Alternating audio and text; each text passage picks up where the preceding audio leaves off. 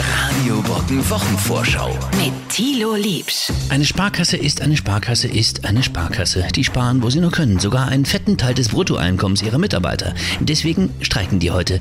Ob's was bringt? Schwer zu sagen, denn auch bei öffentlichen Mitteilungen ist die Sparkasse, wie erwartet, sehr sparsam. Geburtstag feiern in dieser Woche die Kabinenbahn zum Hexentanzplatz in Thale, der Sessellift zur Rosttrappe, die Sommerrodelbahn Harzbob und der Musiker Bruno Mars. Die ganzen Bahnen bleiben zur Feier geschlossen, Bruno Mars hingegen äh, bleibt für alles offen. Ach, und Samstag ist der internationale Tag des Hundes. Da gibt's zur Feier dreimal zu jeder Mahlzeit ein extra Leckerli. Also diesmal für den Hund. Die Wochenvorschau mit Thilo Liebsch. Immer montags 6.50 Uhr und 8.50 Uhr in der Radio Brocken Morgenshow. Und jederzeit zum Nachhören als Podcast auf radiobrocken.de.